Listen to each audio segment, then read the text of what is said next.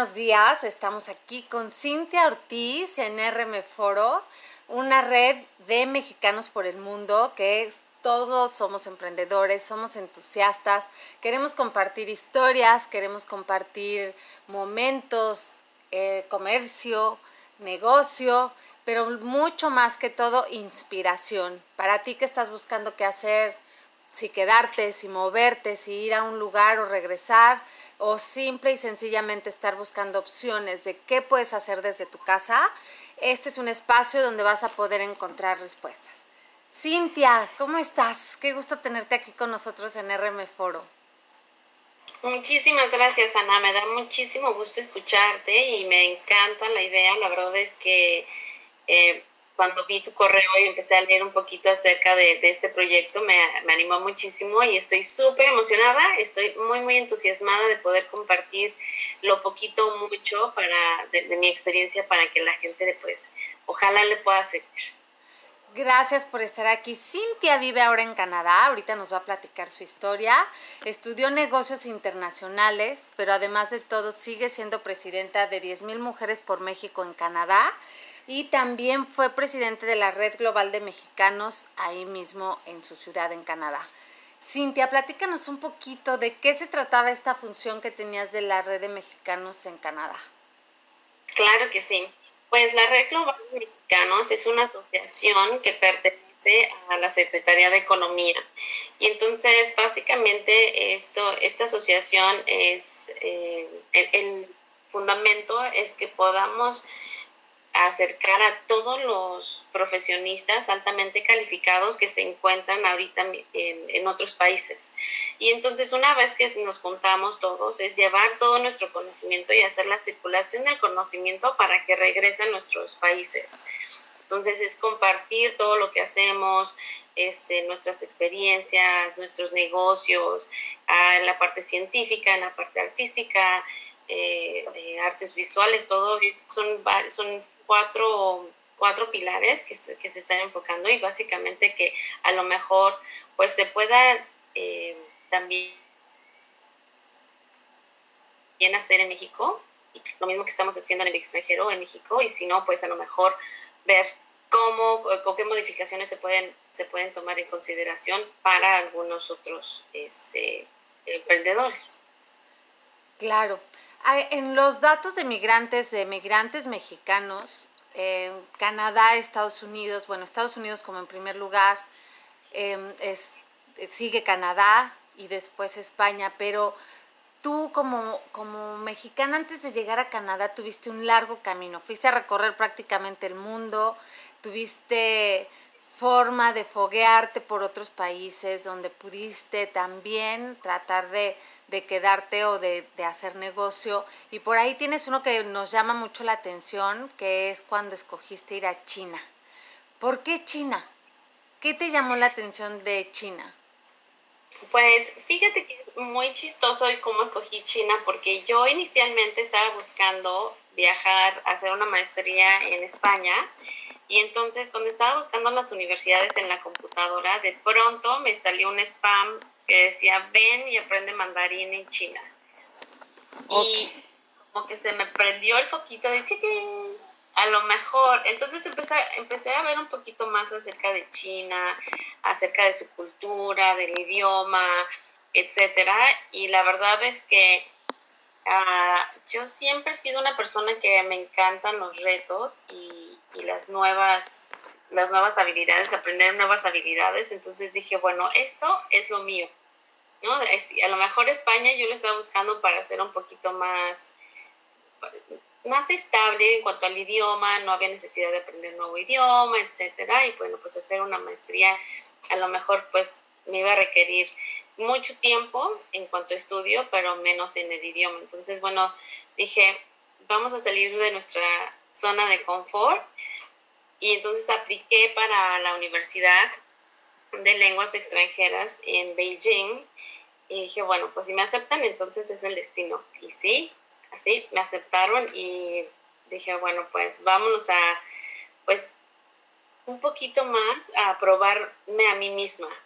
vamos O sea, si yo podía hacerlo. La verdad es que mi casa siempre estuvo en playa y siempre estará en México.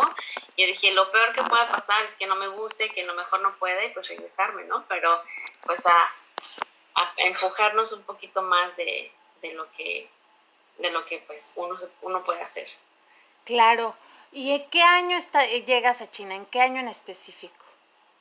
Llegué en el 2011, febrero del 2011 estuve allá, este, febrero del 2011, no, febrero de 2010, perdón, 2010. ¿Cómo era China en ese momento? ¿Qué oportunidades había para los mexicanos? ¿Era fácil? Pues honestamente no sé mucho acerca de para mexicanos, pero para extranjeros en general era fácil. Básicamente es como ir a alguna universidad ahorita en el extranjero, pues pasas por todo un proceso de hacer una carta, de una entrevista, eh, de hacer unos exámenes, etcétera, pues para saber que ellos sepan que la gente que está yendo es, es confiable. Entonces, no sé si, nosotros como mexicanos tenemos alguna, algún beneficio en particular, pero en general para los extranjeros era, era muy fácil. Eh, yo sentí que era muy, muy fácil porque pues ellos estaban contentos de que pues fueras a aprender su idioma y su cultura y bueno, pues también a que fueras a, y, y, empezaras obviamente a gastar en su país, ¿no? Que pues para ellos también es beneficioso para, para su economía. Padrísimo. Y tú, este, en algún momento me platicaste que habías tenido un, por ahí un pequeño accidente con un tobillo. ¿Qué, ¿Cómo funciona? ¿Cómo te comunicas cuando tienes una urgencia en China? ¿Cómo sucedió? Uf, pues eso fue yo creo que de las partes más fuertes de mi vida porque yo cuando me fui a China, yo siempre había trabajado y estudiado, siempre, siempre, toda mi prepa, mi universidad. Y entonces cuando yo me voy a China, había ahorrado lo suficiente para nada más disfrutar mi universidad, ¿no? Entonces dije, bueno, este es mi momento para ahora sí disfrutar, ya no tengo que estar trabajando y estudiando. Entonces me voy y mientras yo estaba allá estudiando, los primeros meses te enseñan a comunicarte lo básico, o sea, a, abrir una cuenta bancaria, tu nombre, hospital y comida, ¿no? Que son las, las cosas básicas. Bueno, pues yo le doy gracias al universo, de verdad, que nos enseñaron eso, porque yo saliendo de un restaurante estaba mandando un mensaje en mi celular y no vi unas escaleras y me caí. No fueron tan altas, pero me caí mal, entonces se me rompió el tobillo. Y pedí un taxi, me acuerdo perfectamente que pedí un taxi, además se me cayó el celular, o sea, cuando yo me, me, me caí, se me cayó el celular, no me di cuenta. Y cuando llego a mi dormitorio, yo pensé que a lo mejor me había nada más esguinzado o algo así, porque sí me dolió mucho, pero no tantísimo. Entonces me bajo del taxi y apoyo nuevamente mi tobillo y fue ahí cuando se me terminó de romper en tres, o sea, se me oh. rompió. Y no tenía celular ni nada y no había nadie en la calle. Entonces, la verdad es que como pude, con el taxista me di a entender de que me llevara al hospital. Yo nada más le decía hospital, hospital, hospital, porque no, no sabía comunicarme mucho todavía. Eso fue al principio, como después de tres meses de haber llegado a China, entonces realmente no era, no, no podía comunicarme bien. Entonces, bueno, de ahí, sin celular ni nada, me llevaron a un hospital que solo hablaban chino y bueno, tuvieron que encontrar una persona que hablara inglés para decirme que mi tobillo estaba tan mal que me lo iban a dejar en, me iban a dejar estable en 90 grados, o sea que nunca más iba a poder flexionarlo porque, porque estaba muy roto el tobillo. Entonces yo me asusté muchísimo, les dije que no y que me regresaran a, a mi dormitorio. Es como unas personas, unas personas este, que estaban ahí en ese momento hablaban inglés este, y me dijeron, yo te llevo a tu dormitorio. Y con muchísimas lágrimas, pues le hablé a mi mamá este, para comentarle lo que me había pasado y todo, ya estando en mi dormitorio por, por Skype, pues imagínate el, el dolor de mi mamá, ¿no? Entonces, mi mamá le habla a la, a la, habla a la embajada y la embajada me voló eh, inmediatamente porque era como un vuelo de emergencia a México, porque estaban tan abiertos los huesos que no se me salieron, pero sí me hubieran podido cortar eh, la circulación y a lo mejor hasta el pie. Entonces, bueno, ya llegué de emergencia aquí a México. bueno, a México en ese momento y ya me llevaron al hospital, me hicieron todo y la verdad no quedé al 100%, pero quedé mucho mejor que 90 grados. Claro, que... Qué susto cuando te dan una noticia en un país extranjero de que, de, que aparte no te puedes comunicar al 100 de cómo, cómo exiges tus derechos o cómo exiges otra, otro diagnóstico o, incluso otro doctor. Sí, no, es muy frustrante. La verdad es que sobre todo la frustración de que no puedes ni entiendes lo que te están diciendo ni, ni tú ni ellos te entiendan a ti. Entonces es como, uff, qué, qué fuerte. La verdad es que es ahí cuando realmente sacas toda tu imaginación y usas como todo el lenguaje corporal que puedas como para, pues, para darte a entender, ¿no? Yo creo que es el lenguaje universal. Totalmente. Pues eh, todavía me quedo más curiosa porque ¿cómo fue si después de ese accidente, cómo es que decides hacer un negocio que, te que, que tuvieras que ir y venir de China? O sea, es como un poco a la mexicana con mucho valor, pero, pero tuviste ese accidente, regresas a México y después decides hacer un negocio con China en China. Sí, la verdad es que soy una persona que no me doy por vencida la primera. Eso sí, yo creo que parte de parte del éxito, mucho o poco que he tenido, es que no me doy por vencida. Y, y sí me dolió hasta el corazón porque yo perdí todo mi dinero en ese viaje, porque no me regresaron nada de la escuela, nada del dormitorio que ya había pagado por toda la estadía, etcétera. Entonces tuve que quedarme varios meses en México para las operaciones, que fueron cuatro operaciones y rehabilitación, etcétera. Y cuando terminé, todavía me fui yo con, con muletas a, China. Yo dije, no, yo me voy. Entonces me regresé justamente por esa necesidad de probarme a mí misma que nadie ni nada me iba a hacer parar mi sueño. Que yo soy la única que puedo parar mi sueño o a lo mejor decir, ¿sabes? Decidir, a lo mejor esto no es muy viable o no es lo que yo quiero hacer, entonces se acabó. Pero yo soy la que lo, lo puede parar. Nadie más, ni las circunstancias, ni, ni el país, ni nada. Entonces, así fue que me regresé cuando pude con muletas y empecé a trabajar como maestra de, de inglés allá, pues para empezar otra vez a generar un poco de ingresos. Pero una vez que ya empecé a generar buenos ingresos, pues dije, bueno, entonces ahora vamos a empezar un negocio, ¿no? Y entonces fue que, que veo la oportunidad de los vestidos de novia, que son muy hermosos y la verdad es que además son muy parecidos a todo lo que usamos en México, ¿no? Son, son de, de telas muy finas, están, están muy, están hermosos. Entonces dije, pues de aquí soy, ¿no? Además allá hay muy buenas costureras y si se trata de, encontrar alta costura, yo creo que ahí en China se oye, se, se puede encontrar muy buena mano de obra. Y este, de ahí te quedas todavía en China y ese negocio nace en China.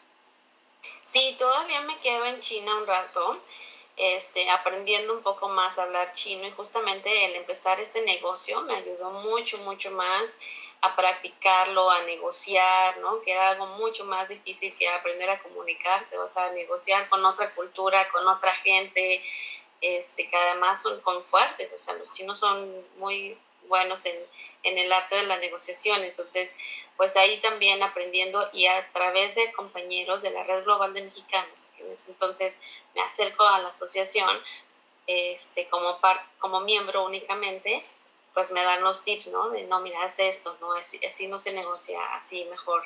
Entonces son los tips y todo, y, y, me quedo en China un rato, y es ahí cuando, pues cuando conocí a mi esposo. Básicamente éramos novios, y entonces como que formalizamos todo, entonces ahí fue cuando me pidió matrimonio y dijimos, bueno, ya, ¿no? O sea, mi tiempo entonces ya dije, ok, ya, ya se acabó aquí, porque ya estaba buscando algo más estable donde pudiéramos, pues, comprar una casa, estar, este, crear una familia, etc. Entonces fue hasta ahí que dije, ok, Cintia, ya, se acabó.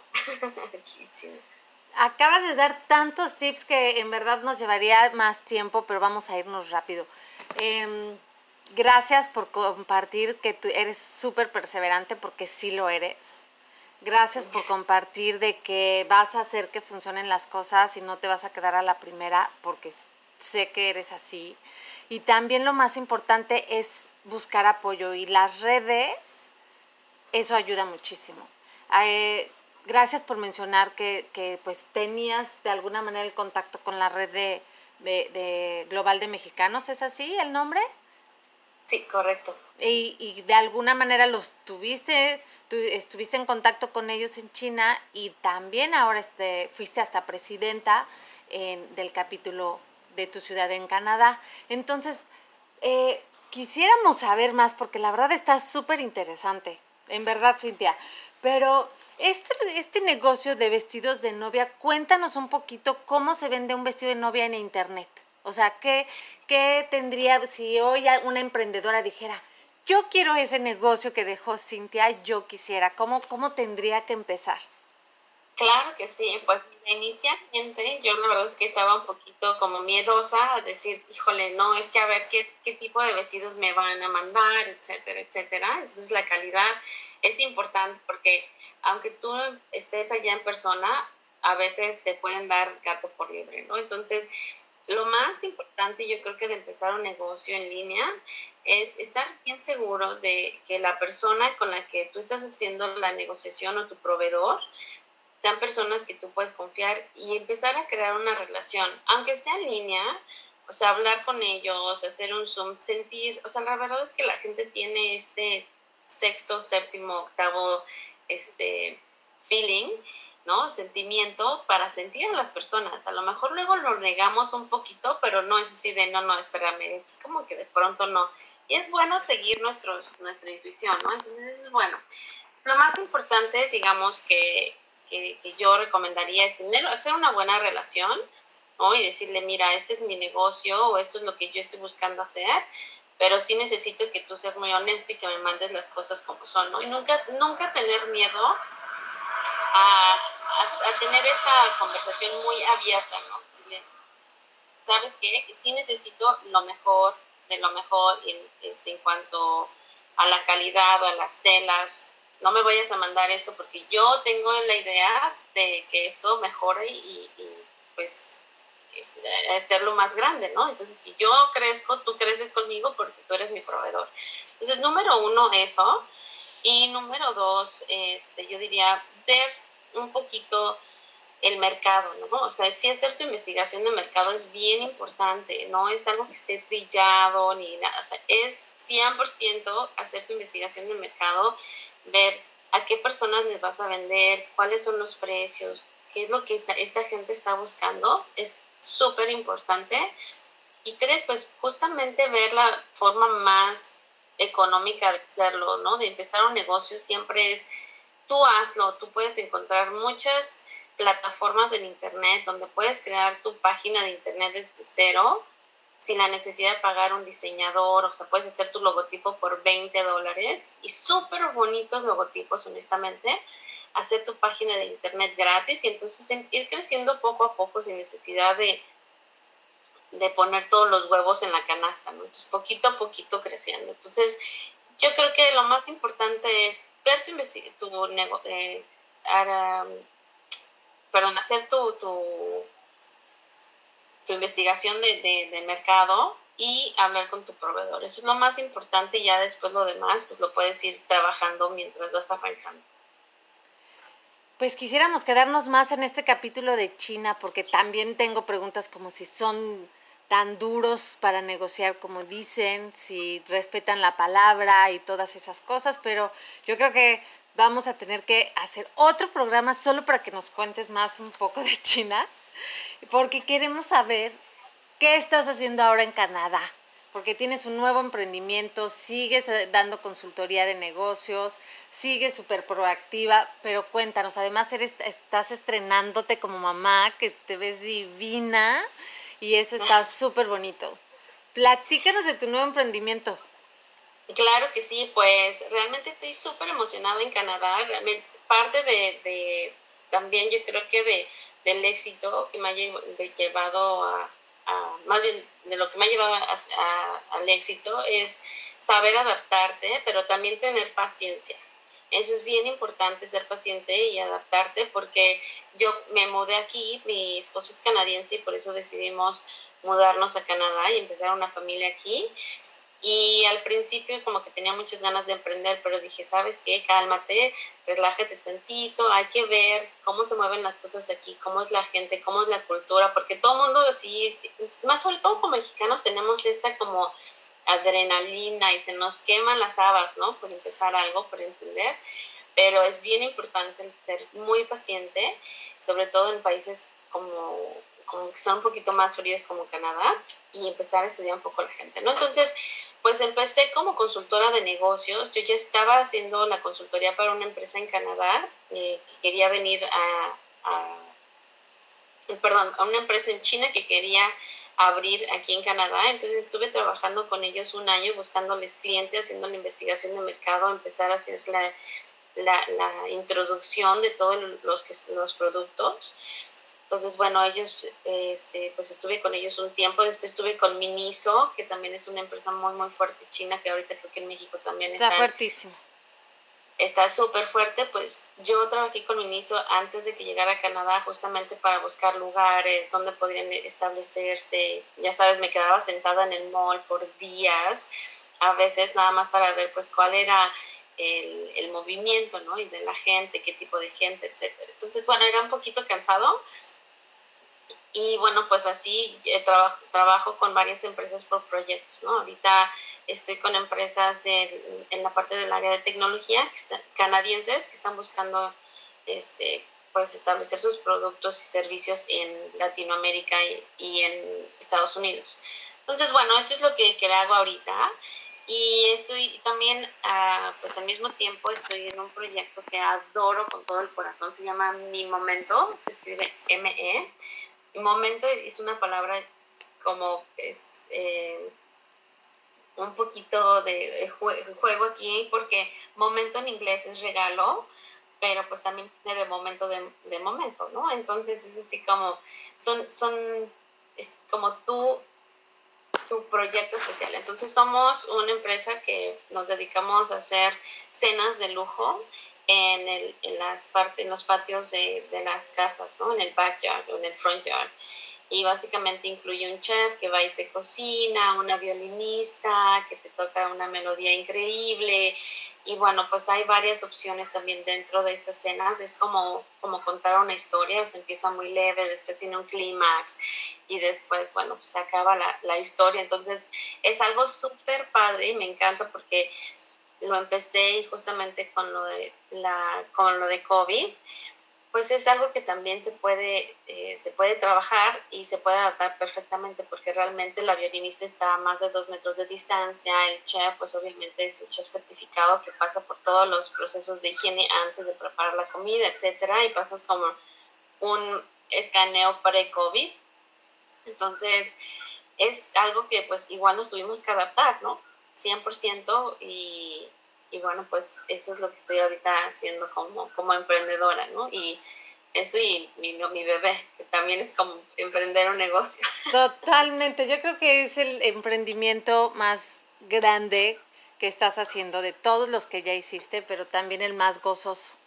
El verte el verte tan brillante porque floreciste, estás más bella que nunca y, creo que es este complemento de que estás, de que estás este, integrando lo que es ser emprendedora, tener una familia, ponerle atención a tu hijo y eso también es mucho, mucho, mucho para que lo valoremos entre nosotras, porque a veces eh, como mujeres podemos demeritar esa acción por decir, ay, no, está trabajando desde su casa. Pues no, la verdad es que ahora tenemos la gran oportunidad de podernos quedar en casa, trabajar desde casa, poder criar esos hijos y se vuelve también una, una, este, pues digamos, una aspirina a la problemática social que tuvimos, me refiero a las mujeres de mi generación, que sí tenías que ir y salir y terminar las carreras y ser este y salir y buscar el empleo o ser exitosa en cualquier empresa que iniciaras y entonces tu nido estaba solo. ¿Qué mejor cosa, qué mejor momento que podamos integrar todo? Que podamos encontrar si no podemos solas, pues también pedir ayuda, este, leer inteligencia emocional, hablarle al psicólogo si es necesario, al psiquiatra, lo que tenga que ser, pero poder manejar un emprendimiento desde casa, que puedas eh, vivir los momentos de tus hijos y obviamente también con tu familia. Eso, de verdad, Cintia, guau. O sea, le estás poniendo el ejemplo a muchas, muchas mujeres que, que sinceramente yo sé que no para todas es posible. Yo sé que no es sencillo, también es una decisión mucho más valiente y más grande decir me quedo en casa y veo cómo saco todo adelante. Entonces creo que eso sí, si tuviera ahorita unas porras aquí, ¡eh! ¡Bravo!